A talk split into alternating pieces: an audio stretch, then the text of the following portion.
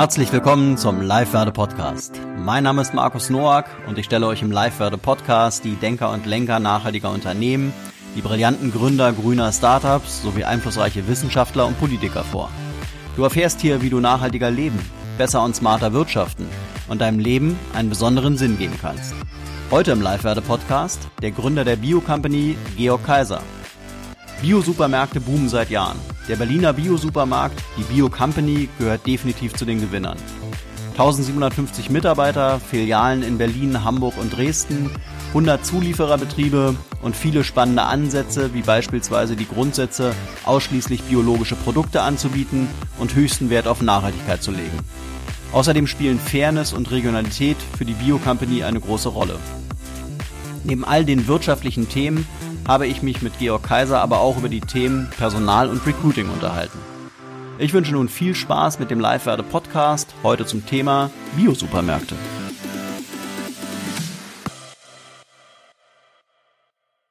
Heute kommt der Live-Werde-Podcast äh, von der Bio-Company aus Berlin-Steglitz und getroffen habe ich mich hier mit dem Geschäftsführer und Gründer der Bio-Company, Georg Kaiser. Hallo, Herr Kaiser. Guten Morgen.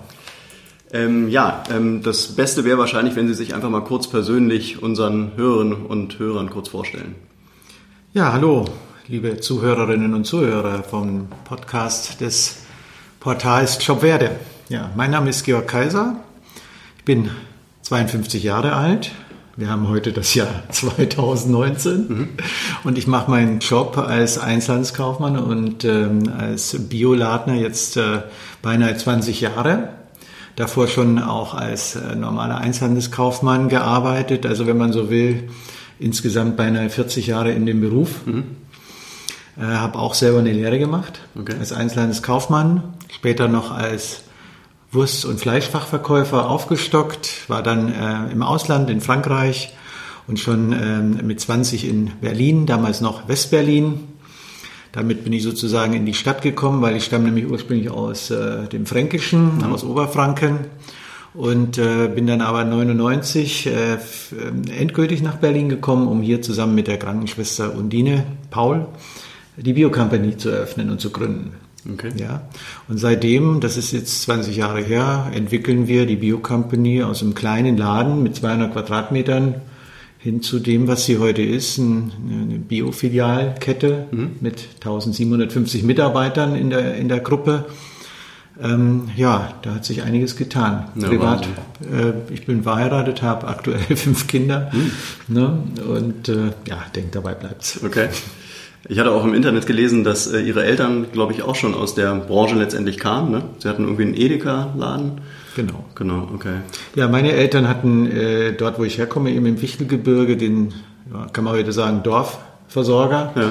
1400 Einwohner Ortschaft äh, mit angeschlossener handwerklicher Fleischerei. Mhm. Also mein Vater war gelernter Fleischermeister und hat dann später einen, einen ja, so einen kleinen Kramerladen dazu gebaut. Mhm. Na, und in dem habe ich dann auch meine Ausbildung gemacht in den 80er Jahren. Mhm. Ähm, ja, und das war sozusagen die Grundlage sozusagen für das, was ich heute mache. Mhm. Also ich bin eigentlich hinter der Ladentheke auch schon groß geworden. Wenn man so will, begann meine Lehre ja schon in der frühen Kindheit. Ja, ja. Also habe dann auch schon äh, als Kind eben kassiert oder habe Bestellungen gemacht, Regale verräumt, Werbezettel vertragen. Im Prinzip das gesamte Geschäft, was wir heute großskaliert machen, haben wir damals in unserem kleinen Dorfladen gemacht. Mhm. Sie sagten schon, dass äh, die Bio-Company 1999 in Berlin-Charlottenburg, glaube ich, gegründet wurde. Mhm. Dieses Jahr feiern Sie 20-jähriges Jubiläum. Äh, geben Sie uns doch mal so ein paar Eckdaten, wo die Bio-Company heute steht. Ja, ich sagte ja schon, wir sind momentan bei äh, 1750 Mitarbeitern insgesamt. Mhm. Wenn ich insgesamt sage, dann äh, betrifft das eben nicht nur die Bio-Company Läden, sondern dazu gehört ja auch noch seit 2012 die Biomanufaktur Havelland, mhm. wo wir ähm, handwerklich äh, Fleisch- und Wurstwaren erzeugen hier in der, im Umland von Berlin mit regionalen Tieren auch. Dort arbeiten momentan circa 60 Mitarbeiter und dazu gehört dann auch noch unser Logistiklager. Das ist eine eigene Firma ähm, hier in Berlin, ähm, Charlottenburg, da an der Jungfernheide. Mhm. Äh, da arbeiten auch noch mal knapp 60 Mitarbeiter die restlichen Mitarbeiter sind dann eben aufgeteilt nach den Läden. In Berlin und Brandenburg sind das äh, 51 Läden. Die anderen sind in Hamburg und Dresden. Mhm. Und äh, dann kommen noch die Mitarbeiter in der Zentrale dazu. Also das sind Mitarbeiter, die hier in Berlin-Steglitz arbeiten, in, unserem, in unserer Zentrale, wo wir heute sind. Ähm, aber auch äh, Trainer und ähm, ähm, Bezirksleiter, die den ganzen Tag auch äh, die Filialen besuchen, um dort äh, zu schulen zum Beispiel. Mhm. Oder eben auch ähm, zu sehen, ob alles, was wir hier so planen, auch gut umgesetzt wird. Betrachten Sie sich dann noch als regionalen ähm, Bio-Supermarkt oder sagen Sie jetzt durch die Märkte in Hamburg und Dresden ist es eigentlich schon mittlerweile ein, ein deutschlandweiter mhm. Bio-Supermarkt? Na, wir haben, äh, die Bio-Company hat unterschiedliche Grundsätze. Ne? Und äh, der wichtigste Grundsatz, den wir haben, alles, was wir verkaufen, ist biologisch mhm. und nachhaltig. Mhm. Ne? Und als zweiter wichtiger Grundsatz im Sortiment gilt die Regionalität.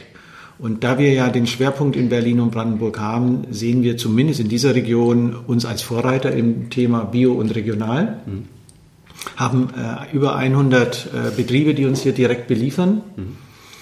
Ähm, haben eine Vereinigung gegründet mit den Bauern, mit den Verarbeitern und eben wir als Händler, die heißt Fair und Regional, wo sozusagen eben diese regional- und faire Beziehung dann auch nochmal on top äh, gepflegt wird, als dritter Grundsatz fair. Mhm. Und insofern kann, kann man schon sagen, wir sind quasi der regionale Biofilialist hier im Raum Berlin-Brandenburg.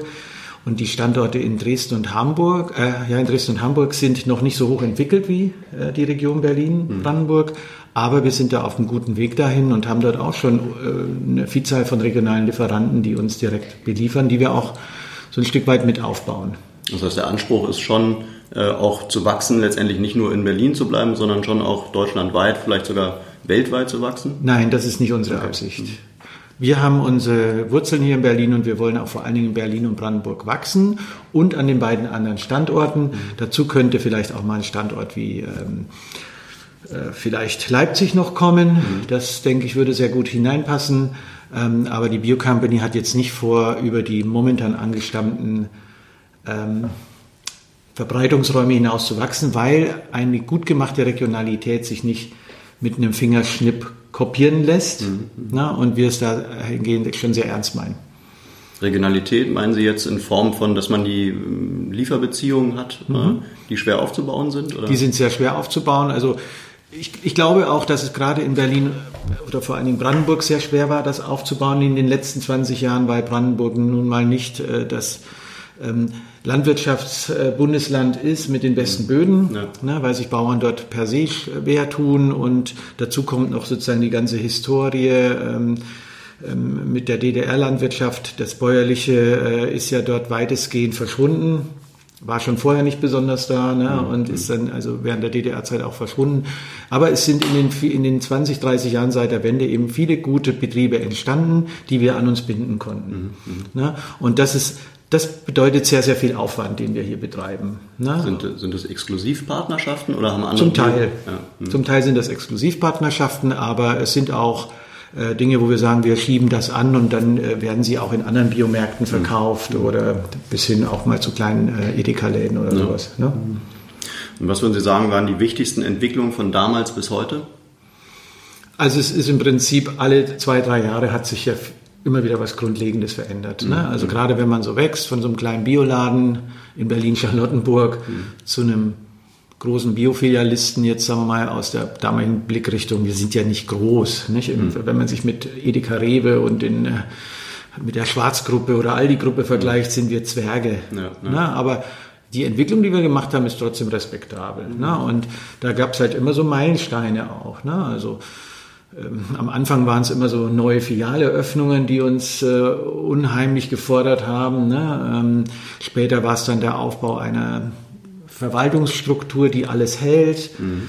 Äh, dann waren es ähm, mal die, die Übernahme der Biomanufaktur, um eben die Versorgung mit regionalen Fleisch- und Wurstwaren sicherzustellen in Bioqualität, ähm, die eigene Logistik in die Hand zu nehmen aber eben auch immer wieder so dieses Thema regionale Beziehungen aufzubauen und, und, und, und ähm, auch ähm, Organisationen wie Fair und Regional mitzugründen. Das waren wichtige Meilensteine, mhm. die wir gesetzt haben Ja, das ist das, was mir jetzt so spontan einfällt. Mhm. Wie gehen Sie denn an Meilensteine ran? Also ähm, sagen Sie, Sie wollen gesund wachsen und generisch wachsen? Jetzt gar nicht so, weil wenn man heutzutage schaut, dann äh, gibt es ja Unternehmen, die innerhalb von fünf Jahren zum, zum Einhorn werden, eine Milliardenbewertung haben. Mhm. Ist im Biomarkt wahrscheinlich mittlerweile auch möglich, oder? Also ich würde sagen, nein. Mhm weil wir ja sozusagen auf Mutter Erde aufbauen mhm. und damit letztendlich keine Wolkenkuckucksheime bauen können, mhm. die dann äh, zu Fantasiepreisen verschleudert werden. Unser Prinzip war immer Stein auf Stein, mhm. ne? äh, beziehungsweise ähm, Laden auf Laden. Mhm. Ja, äh, und Bauer auf Bauer und Mitarbeiter auf Mitarbeiter. Ne? So sind wir eben dennoch ähm, aus einer heutigen Perspektive ist das, äh, klingt das seltsam, aber wir sind dennoch immer organisch äh, und überschaubar gewachsen. Mhm, mhm. Na, und uns war eben wichtig, dass wir keine allzu großen Risiken eingehen, weil eben ganz viele Bauern und Mitarbeiter auch ähm, äh, sich auf die Biocompany verlassen, ne? mhm. dass wir auch ähm, heute und in Zukunft verlässlicher Partner sind und die Waren auch abnehmen, beziehungsweise auch aus Sicht unserer Kundinnen und Kunden, mhm. dass wir auch noch da sind. Ne? Mhm. Ich glaube, es würde schon eine Lücke für viele bedeuten, wenn es die Biocompany nicht gäbe. Mhm. Mhm. Das heißt, da liegt auch so ein bisschen so eine nachhaltige äh, Grundausrichtung zugrunde, dass man sagt, man wächst nicht um jeden Preis, sondern schon eben so, dass es Sinn macht für alle Beteiligten? Ja, das kann man so sagen. Ne? Also man kann ja auch beobachten, wenn man äh, uns ähm, näher verfolgt, dass wir zum Beispiel in den letzten beiden Jahren jeweils nur zwei Filialneueröffnungen hatten. Mhm. Wir hatten schon Jahre, da haben wir sieben Filialen eröffnet. Mhm. Ja, aber es war uns wichtig in den letzten zwei Jahren, das ganze das ganze Unternehmen auch äh, stabil aufzubauen, innere Strukturen zu bauen, Organisationen zu stärken, äh, auch äh, beim Thema Mitarbeiter ähm, Betreuung, aber auch Bezahlung der Mitarbeiter Fortschritte zu machen. Mhm. Ja, äh, und das haben wir jetzt in den letzten zwei Jahren sehr gut hinbekommen und können uns jetzt eigentlich wieder gestärkt für weiteres Wachstum sehen. Mhm. Gab es dann auch in den 20 Jahren mal Ereignisse, wo Sie sagen würden, die sind nicht so gut gelaufen, dass man auch vielleicht mal, äh, ja, also ganz bestimmt. Wahrscheinlich, ne? Also was, was, was könnten Sie vielleicht mal auch so, so einem Unternehmer aus dem Bereich für, für Learnings mitgeben, wo Sie sagen, ja, das da haben wir äh, im Prinzip. Äh, das menschliche Hirn ist ja trügerisch. Nicht? Man erinnert sich ja meistens nur an die guten Dinge und die ja, schlechten ja. verblassen dann oder kommen einem gar nicht mehr so schlimm vor. Ne? Aber ob das jetzt mediale Ereignisse sind, die einem schlecht in Erinnerung bleiben, mhm. ne? Aber ich sag mal, in der Summe kann ich gar nicht sagen. Also es waren dann auch, man lernt daraus und wird besser und äh, geht eigentlich gestärkt daraus hervor und das ist eigentlich das, nicht? Also die, die Krisen, die man so er, hat, nicht? Also zum Glück mussten wir nur sehr wenige Filialen schließen und das waren in Berlin eigentlich null. Mhm. Ne? Wir hatten eigentlich nur bei unserer Expansion in Hamburg am Anfang ein bisschen Pech. Mhm.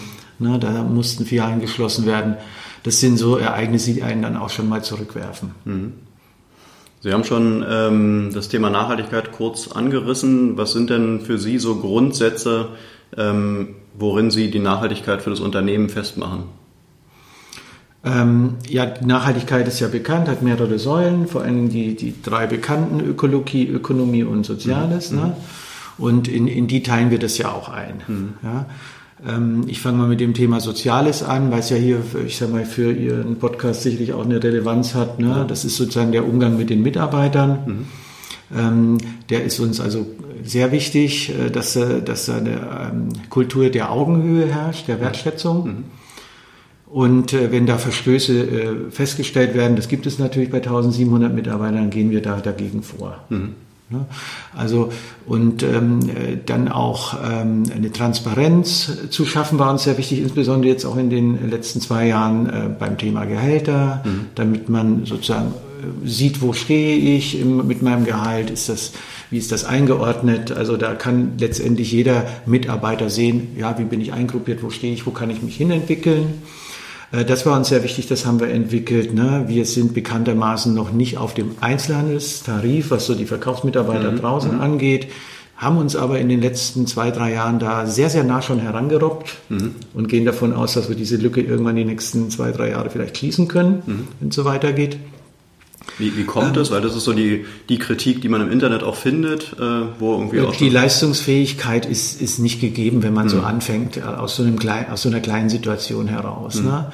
Und ähm, äh, die mussten wir uns auch erst erarbeiten. Mhm. Ja, und äh, können jetzt sozusagen, indem wir uns immer wieder gestärkt haben, eigentlich davon ausgehen, dass diese Lücke zu schließen ist jetzt. Ne? Das konnte man vor fünf Jahren noch gar nicht absehen.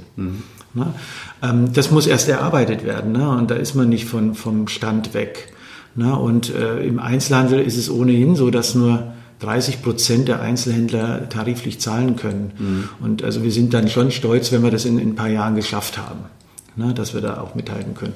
Denn äh, diese Tarifverträge werden ja häufig auch mit Discountern verhandelt, die ganz andere Mengen schieben können mit viel weniger Mitarbeitern und so weiter. Mhm. Und wir setzen ja viel mehr Mitarbeiterleistung ein pro Umsatz. Mhm. Na, und äh, der Kunde ist nicht immer bereit, das zu bezahlen. Mhm. Da darf man den Kunden dann auch nicht überfordern. Na, also da gehen wir ganz sachte vor. Äh, dass sozusagen irgendwann so alle auch befriedigt sein können. Bauer ist uns ganz wichtig, wir können mhm. keinen Druck auf den Bauern auf, ausüben, nicht? das ist ja das Schema des Konventionellen. Mhm. Na, okay, wenn da irgendwo Geld gebraucht wird, wird halt Druck auf die Lieferanten aufgebaut, dann wird mhm. das Problem dahin verlagert. Mhm. Und das kommuniziere ich ganz offen auch mit den Mitarbeitern. Wir müssen da also darauf achten, dass alle Wertschöpfungsstufen mhm. ähm, äh, da profitieren können von dieser Entwicklung. Ne? Und äh, die Bauern sind da auch ein wesentlicher Bestandteil, die Verarbeiter, aber auch unsere Mitarbeiter. Mhm. Und äh, das, äh, das schiebt jetzt gerade alles gut nach vorne und da bin ich sehr optimistisch. Ne? Und hier in der Zentrale äh, sind es eben äh, dann individuell äh, verhandelte Arbeitsverhältnisse. Aber auch da gibt es eine Transparenz ähm, und man kann sofort sehen, wo man steht. Mhm. Wichtig ist auch das Thema Weiterbildung und, und Fortentwicklung, die ist also gegeben schon alleine durchs Wachstum der Biocompany. Mhm. Und hier in der Zentrale gibt es auch Abteilungen, die sich ausschließlich mit Aus- und Weiterbildung äh, befassen. Wir haben äh, knapp 100 Azubis, mhm. ne, die wir äh, aktuell ausbilden, die in der Regel auch alle übernommen werden. Und alle anderen Mitarbeiter durchlaufen Weiterbildungsprogramme, werden also drei Prozent der Arbeitszeit sind eingeplant für Fortbildung und Weiterbildung. 100 Azubis ist ja schon eine antizyklische Größe. Ne? Wenn man sich das so anguckt, so ist ja ein Riesenproblem, dass keiner mehr Azubis haben will bei 1700 Mitarbeitern ist ja schon echt eine beachtliche Größe. Na, der Grund ist ja die Regulierungswut in Deutschland. Mhm. Ne? Ähm, äh, warum viele gar nicht mehr ausbilden. Aber ähm, für uns ist es völlig klar. Wenn wir Mitarbeiter, qualifizierte Mitarbeiterinnen und Mitarbeiter haben wollen, müssen wir ausbilden. Und wir bilden seit mindestens, also seit Anfang an bilden wir eigentlich weit über Durchschnitt aus. Mhm. Ne?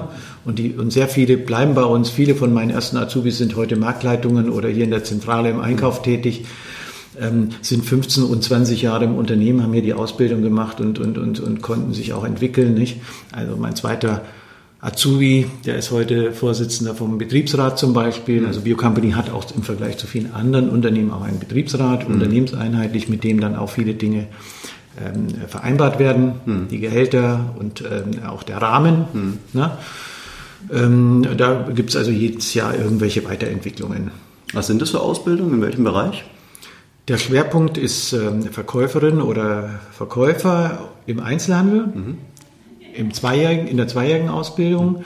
Und ein Jahr mehr ist dann der Einzelhandelskaufmann. Den machen dann die meisten eigentlich. Ne? Mhm. Verkäufer ist relativ selten, aber den qualifizierten Einzelhandelskaufmann bilden wir im Schwerpunkt aus.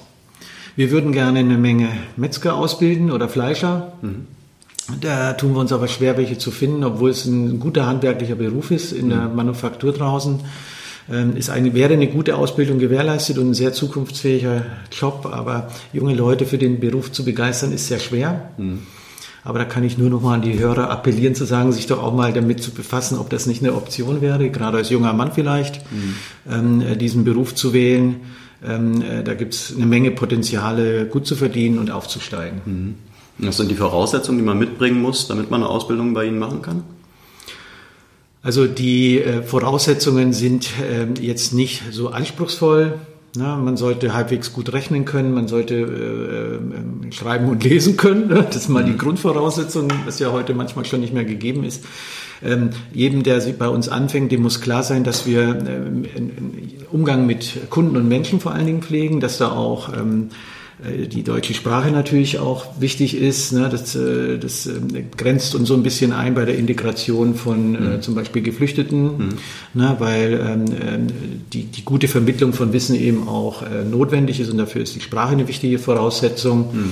Aber wir machen auch Sprachkurse. Ne? Also wir integrieren auch an der Stelle ähm, äh, in einem gewissen Ausmaß, versuchen wir das.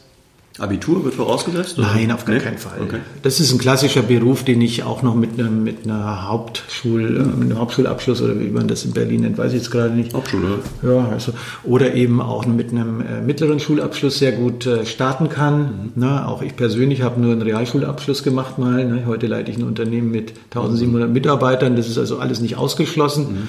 Man kann sich ja auch über einen zweiten Bildungsweg oder sowas dann auch äh, weiter qualifizieren. Das machen wir also auch. Na, so eine äh, Kombi, wo man dann auch äh, gleich den Handelsfachwirt mitmachen kann. Dafür ist allerdings dann ähm, das Abitur Voraussetzung, mhm. ne, wenn man mhm. diesen kombinierten ähm, Ausbildungsgang macht. Ne, dann kann man sozusagen nach drei Jahren auch mit Handelsfachwirt abschließen. Das ist so mal umgesetzt oder übersetzt, würde man sagen, das ist der Meister im Handel. Mhm. Mhm. Ja, das sind so die Sachen und es gibt so hier und da noch ähm, äh, Azubis hier als Bürokauffrau, äh, Mann. Äh, das bilden wir auch aus. Mhm.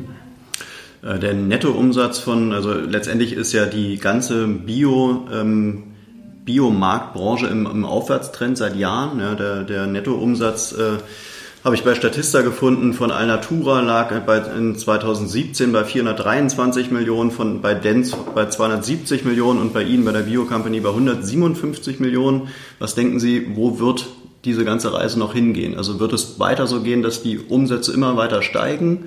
Und ist es vielleicht auch, ist es gut, dass es immer weiter steigt? Wie, und wie positioniert man sich da gegenüber dem äh, konventionellen äh, ähm, Supermärkten, wie jetzt ein Lidl, ein Aldi, ein Rewe, ein Edeka?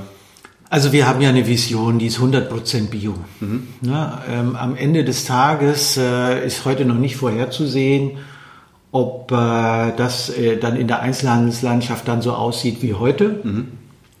Ich sage immer, es ist doch nicht völlig ausgeschlossen, dass es in Zukunft auch so einen Discount gar nicht mehr gibt oder die heutigen Größenordnungen. Es nicht so, es gibt ja die Disruption vielleicht ja. auch im Einzelhandel, wenn sie vielleicht auch langsamer läuft. Ja. Mhm. Vielleicht sind in Zukunft die Größen eben die genannten. Mhm. Bio Company, Dens und andere. Mhm. Ne? Kurze Werbeeinblendung in Form eines Tipps. Ihr wollt Geld anlegen oder Vermögen aufbauen mit kleinen oder großen Beträgen, absolut nachhaltig, transparent und voll digital? Ob jung oder alt, Frau oder Mann, auf der Website www.generation-nachhaltig.de findet ihr alle Informationen sowie euren persönlichen Ansprechpartner. www.generation-nachhaltig.de ähm, Das finde ich jetzt nicht ausgeschlossen. Ja? Aber ähm, wollen wir mal in der Realität bleiben. Mhm. Ähm, wir wollen weiter wachsen, aber eben organisch. Mhm.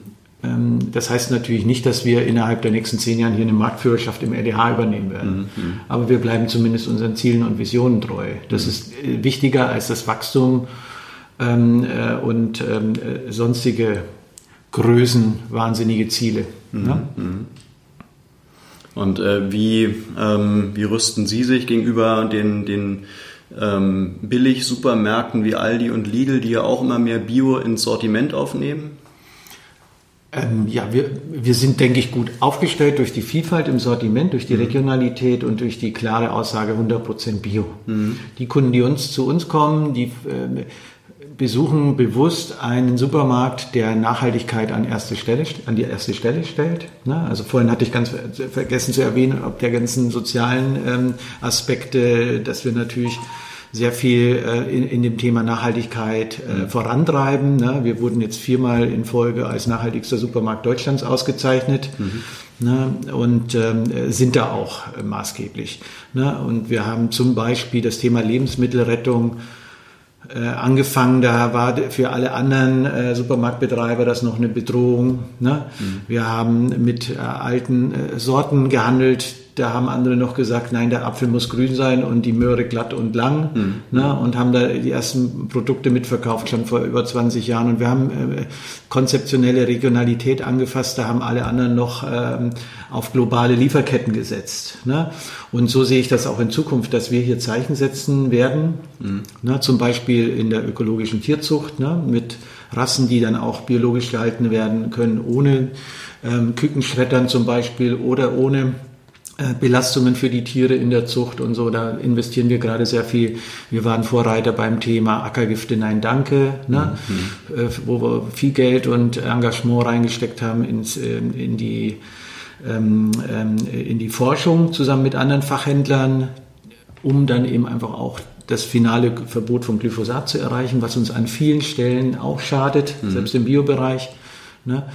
Ähm, und so sehen wir uns eigentlich als Einzelhändler, als Spezialeinzelhändler für Kunden, denen die Nachhaltigkeit systemisch wichtig ist. Ne? Mhm. Und nicht nur mal opportunistisch mal ein Bioprodukt nebenbei kaufen mhm. wollen, ähm, sondern bewusst auch auf, auf Wandel in, in, in der Ernährungswirtschaft setzen wollen. Und da sind wir die richtige Adresse. Mhm. Ich denke, viele Kunden kommen eben genau aus dem Grund zu uns, weil sie sagen, da glauben wir, da äh, wird Bio eben auch gelebt und vorangetrieben und nicht nur sozusagen als weiterer Sortimentsbestandteil mitgehandelt. Mhm.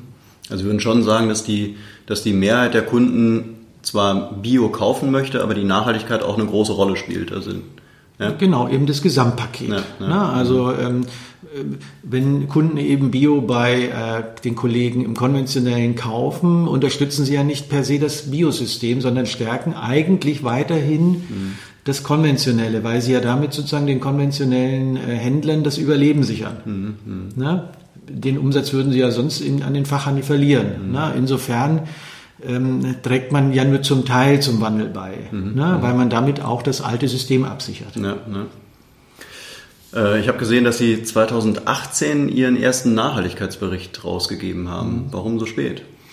Na, so ein Nachhaltigkeitsbericht braucht ja immer eine Historie. Mhm. Bei uns waren das fünf Jahre.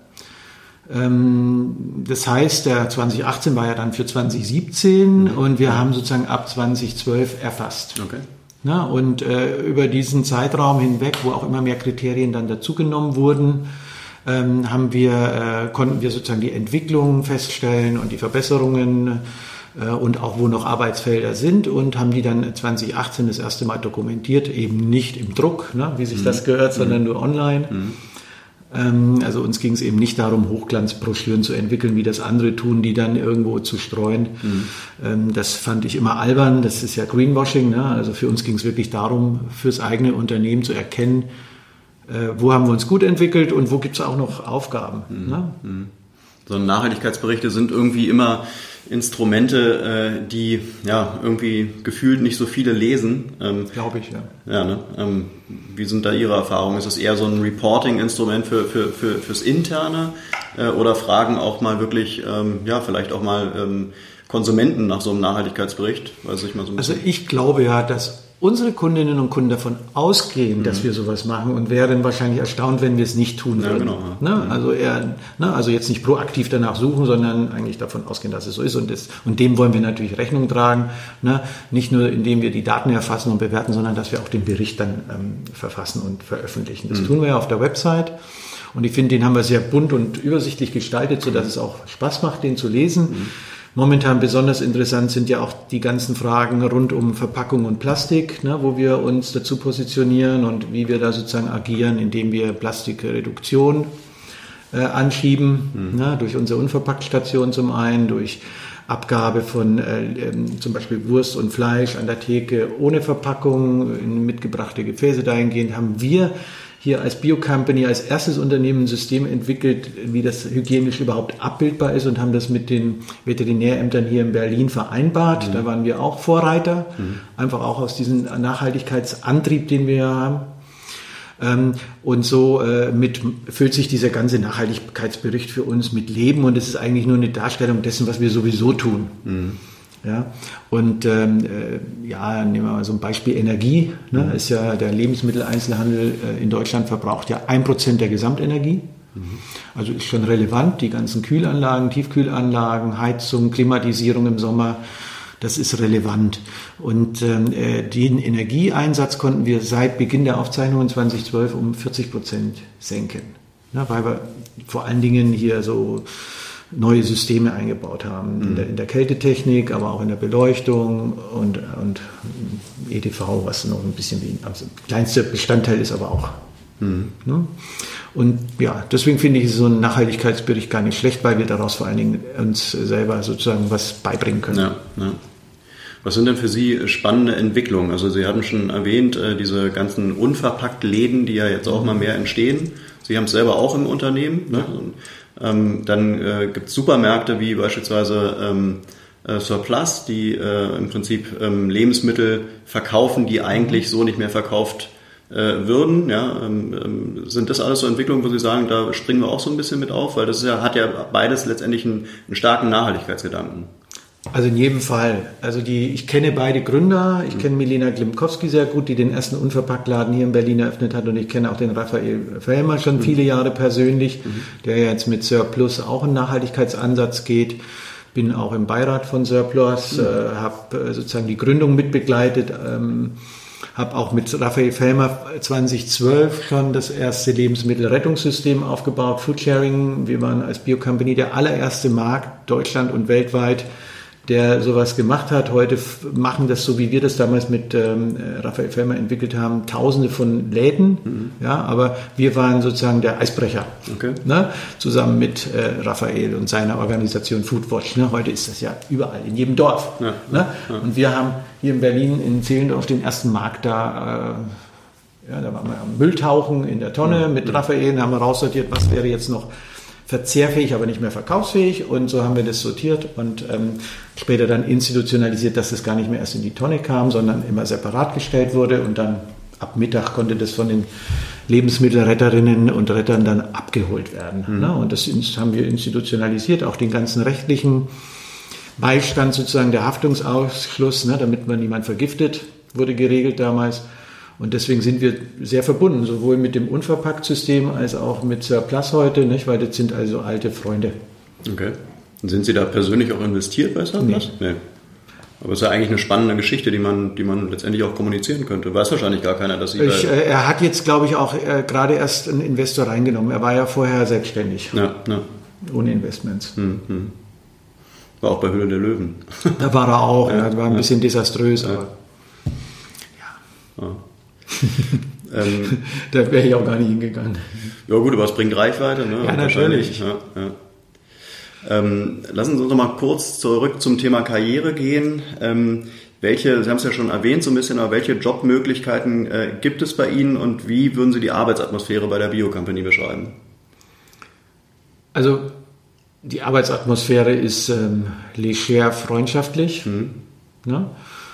Und ähm, je nachdem ähm, kann es auch mal Reibereien geben. Ne? Also es muss auch gearbeitet werden. Nicht? Mhm. Also viele können sich gar nicht vorstellen, gerade auch die so Quereinsteiger sind, dass es auch schon echt ein Knochenjob sein kann. Mhm. Ne? Also insbesondere in den Läden, wenn ich mhm. da am Backstand stehe und die hohe Frequenz jeden Tag da abbilden ja. muss, 300 Kunden und backen und verkaufen und kassieren mhm. und alles.